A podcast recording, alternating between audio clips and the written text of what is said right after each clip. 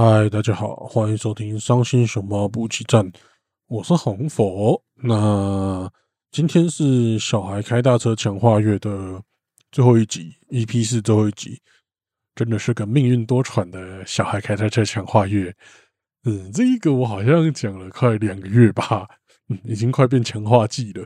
不过好了，反正不是什么事情都可以一帆风顺的嘛，有时候就是要命运多舛一下。那在进入正题之前，先跟大家讲一件事情。今年，呃，应该说这个月，巴哈有个新番叫做《女神宿舍的管理员》。嘿，那我推荐的新番肯定不会是什么正常的东西，对，它就是跟异种族风俗娘一样，是有是要年龄认证的。那想必各位听我节目的人。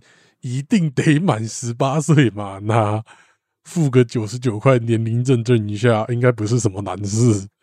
嘿，所以就有兴趣的可以去看一下《女神宿舍的管理员》。虽然说他主要还是跟粗包王女那样，一样都是走擦边球，不过他就是一个正太跟一堆大姐姐的。嘿，如果是喜欢小孩开大车的人。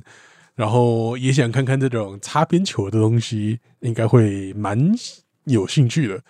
不过有年龄认证的部分，你就可以看到更刺激的东西啦。就是好了，就是有漏点啦。但呃，漏点我觉得也不是它主要的内容，基本上它还是一个恋爱轻喜剧的感觉，感觉也不会真的开干。但嗯，对于喜欢这种有点肉番的人，可以去看看。他七月十四号才出第一集，那现在我也不知道后面集数怎么样。一般来说，根据 AJ 的理论，要看个三话才准嘛。那目前只看到第一话，因为他七月十四号才出第一集嘛。目前看起来第一话还行，但是这种肉番或是这种，反正就这种类型的东西，一般来讲不会获得太多的经费，所以说不定会很崩。毕竟像异种族风俗娘那样的经费充足的肉番，真的是少见的东西，嘿，所以再看看，如果他后续崩掉了，那就请各位绅士赶快撤离。好了，那让我们进正题吧。我们这里这礼拜的小孩开特车强化页，我要介绍的漫画家，哎，有汉字，我可以直接念，他的汉字就是水平线，嘿，就是。就是那个水平线。那这个漫画家最近真的是很最近，未来是会开始代理他的漫画了。那多最近呢？这个水平线老师他的漫画就是未来数位最新出版的书啊，就是这么最近。而且甚至是我写完这个稿了，然后我才看到未来数位的粉砖说：“哦，我们要出水平线老师的作品喽！”完全就是惊讶到，当然。好像前面有预购了，但我就没有看到。反正就刚好算蹭到热度嘛。反正未来数位刚好出了，然后我也刚好讲了。那我这次讲的内容就基本上会根据那个水平线老师这次未来数位出的这本单行本的内容。嘿，对，那就这样了。那其实啦。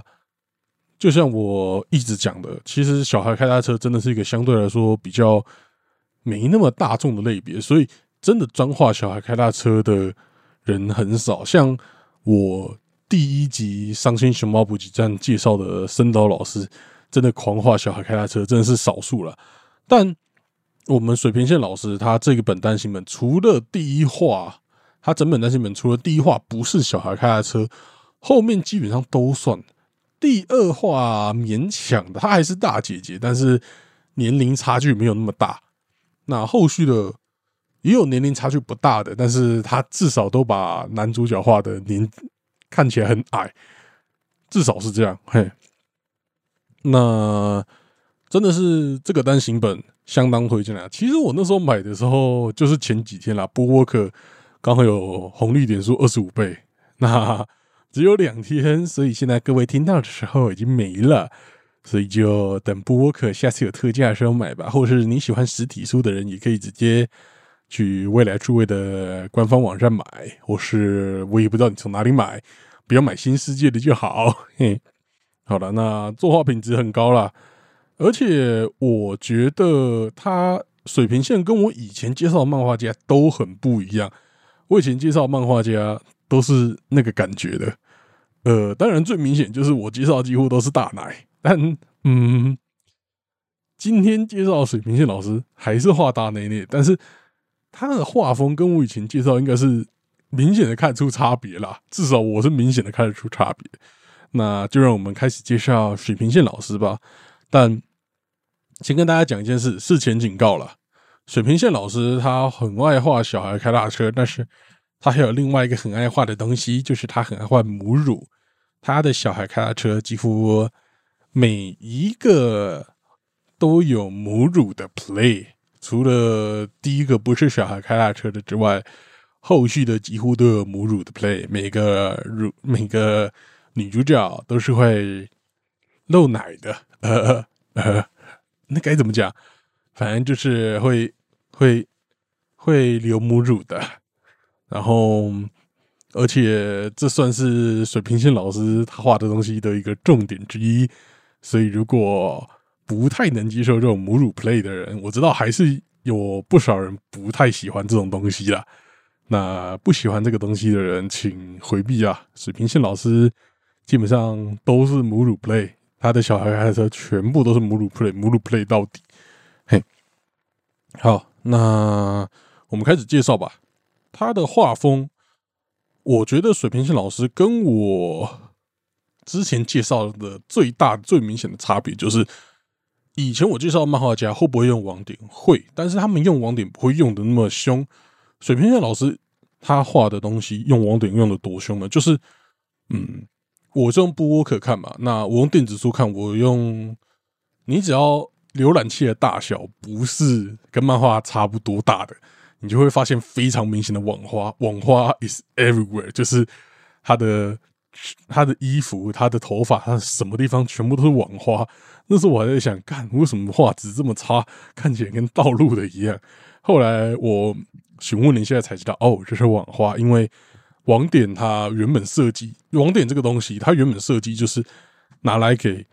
漫画书这个大小看的，那它的那个重复的纹路，你把它放大、放太大，或是缩太小，放太大，主要是啊，缩太小、缩太小，放太大不会有事，你就只会看到一个一个点而已。如果缩太小，它就会开始出现一些奇怪的纹路，那这个纹路就是网花。嘿，那这其实也是漫画变成电子书一个很难避免的事情，因为古早时代大家都喜欢用网点，但是网点这个东西。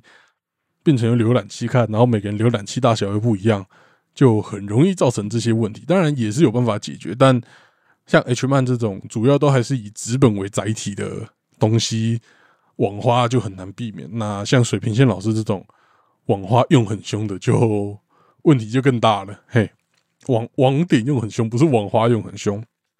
所以如果你是用电脑跟手机看，你会看到一堆网花。那这些网花就是证明水平线老师。很爱用网点，他用的网点是接近那种我刻板印象里面的少女漫画的那个网点的量。就我的刻板印象啦，少女漫画一般来说网点都会用比较多，那比较男性向的漫画那些网点用比较少。像 H 漫就是其实主要客群也是男性向，所以网点也用的比较少。像 B 楼漫画网点就用的很多嘛。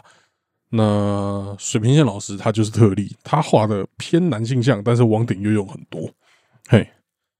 那而且他除了这点之外，他网点网点用很多之外，他的线条也是相对来说比较细一点的，因为其实他早期也是有画其他东西，反正整体来说他的线条。跟大家平常看到的 H 漫比起来，是线条比较细、线条比较密的那种。嘿，这造成至少对我来说，跟以前看的 H 漫比起来，整个画风、整个给人的感觉都是差很多的。那另外一个值得提的点，就是我们水平线老师画的服装设计，当然。嗯，这是水平线老师一个特色，就是他画的女性角色，她的服装相对来讲是比较多变。然后像大家平常看的 H 漫画的衣服，可能就那那几种制式嘛，什么上班就穿个衬衫，然后护士就是穿护士服，然后学校老师也是穿衬衫，那女学生就是穿那种大概就几款嘛，黑色的水手服嘛，白色的水手服嘛，或是那种外面再套一件毛衣，就相对来讲变化比较少。但水平线老师是完全不会，就是抗拒去画一般的时装的人。他画的衣服都是蛮特别的，跟一般的漫画比起来讲。但是我说的特别，也不是说什么像 JoJo 那种，他的服装设计真的是厉害到不行，他没有到那个程度。但是他画的服装设计跟 H 漫比起来是特别很多的。举个例子啊，像。我还是拿森道老师来举例，我有回头再去看了一下森道老师的作品，他甚至有一整本单行本，全部都是画女学生各种不同的学生服。但学生服其实你想想，你脑袋 run 过一遍，款式大概就那几种，可能就三四种、四五种。那森道老师他画的东西，他就那一整本全部都是。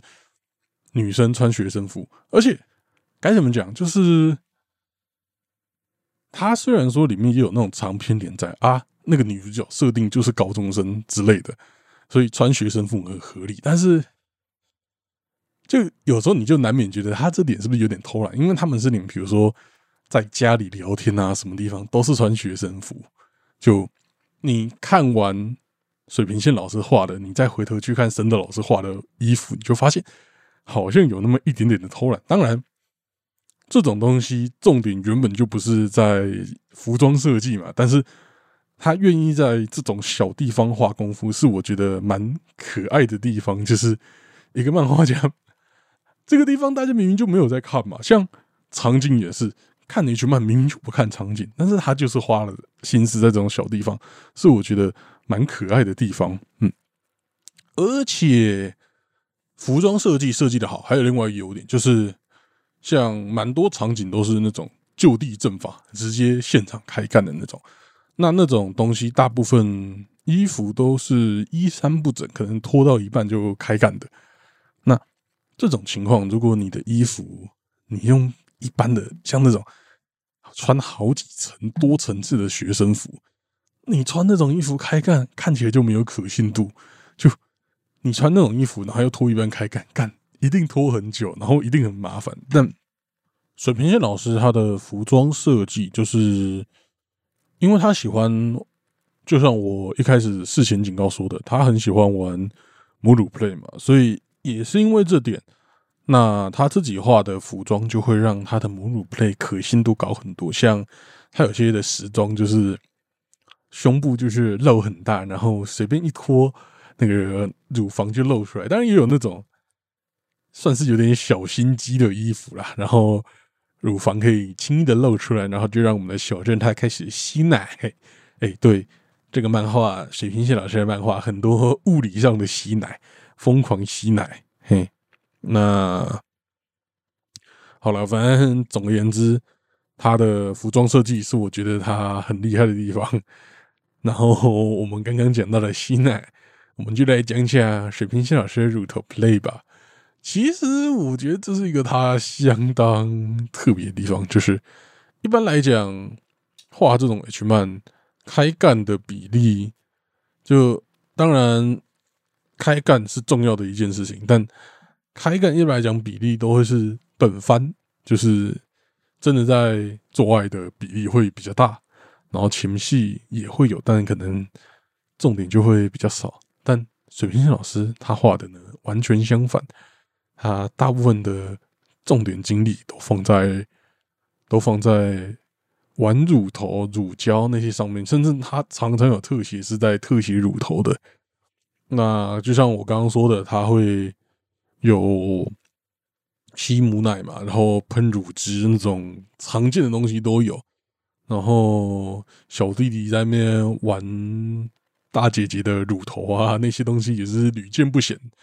这些东西都是，如果你是一个常看 H 漫的绅士，你都会看到的东西。但是相对来说，我觉得也是是优点也是缺点的地方，就是他也没有玩更进一步的比较更刺激的 play，像嗯，我们想好，我们拿你们现在脑袋里先想象羊奶羊的乳房，那光一般的乳头把它玩成羊奶那种形状，这种比较猎奇的 play。你在水平线老师的漫画里面绝对找不到，他最多就是让那个乳头有那个甩动感，然后会去抠一抠它，然后像什么咬啊啊，其实如果是吸奶的话，本身好像有咬，但是他也不会去特写咬的动作，咬啊、掐啊这些的动作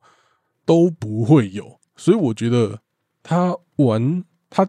把重点放在乳头，但是又不去玩这些比较刺激的 play，算是有点降低它的看点。但是如果你从另外一个角度来看，这种一直玩乳头的东西，然后又不会太过激烈的，就蛮适合新手入坑的啦。就是对新手来说，小孩开大车这个东西原本就是蛮吸引人的，然后。